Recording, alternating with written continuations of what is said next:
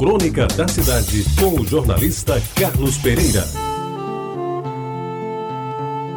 Amigos ouvintes da Tabajara, embora ela seja um pouco mais velha do que eu, posso dizer que ainda consegui alcançar as últimas etapas da sua construção, que depois soube se deu graças ao dinheiro que os frades franciscanos alemães conseguiram trazer para João Pessoa e à ajuda de fiéis jaguaribenses que desde o começo do século torciam para que o bairro tivesse a sua igreja matriz.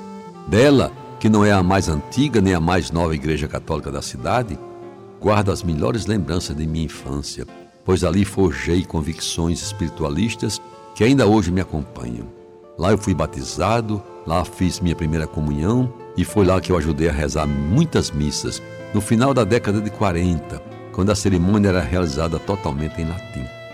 Posso dizer, sem que isto se constitua em pecado, que foi lá também que às vezes até namorei, conseguindo roubar os primeiros beijos da normalista linda, encostado nos muros laterais do templo, resguardado dos olhares severos dos frades. Pois bem, amigos ouvintes, duas partes daquele belo complexo arquitetônico que é a Igreja Nossa Senhora do Rosário em Jaguaribe, acompanhei mais de perto e posso garantir-lhes que ficaram fixados para sempre na minha memória.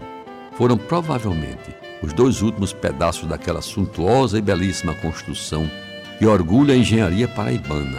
Aliás, para dizer a verdade, não sei de quem é o projeto original, mas rendo ao autor minhas homenagens pela bela concepção que teve.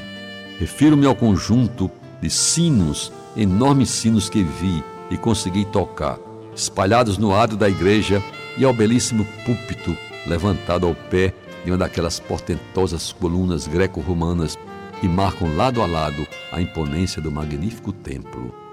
A operação de içar o conjunto de sinos para o campanário da torre da igreja foi de uma dificuldade que eu, à época, não conseguia avaliar.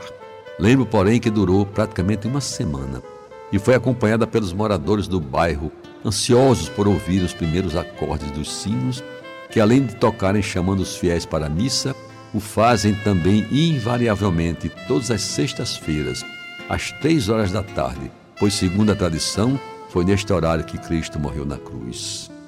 A construção do púlpito se deu com a igreja já em pleno funcionamento, e para sua conclusão, confesso, até eu, dos meus minguados centavos, teria um pouco para contribuir é uma das peças mais bonitas do templo, digna de ser vista e elogiada por todos quantos o visitam.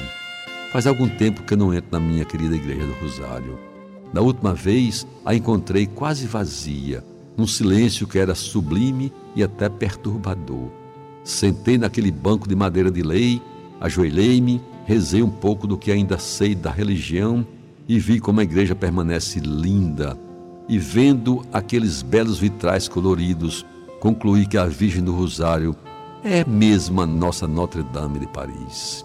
Por dentro, a Igreja do Rosário continua sendo como eu a conheci, bela, majestosa, bem frequentada e respeitada, como nos mais importantes templos religiosos da nossa querida cidade de João Pessoa.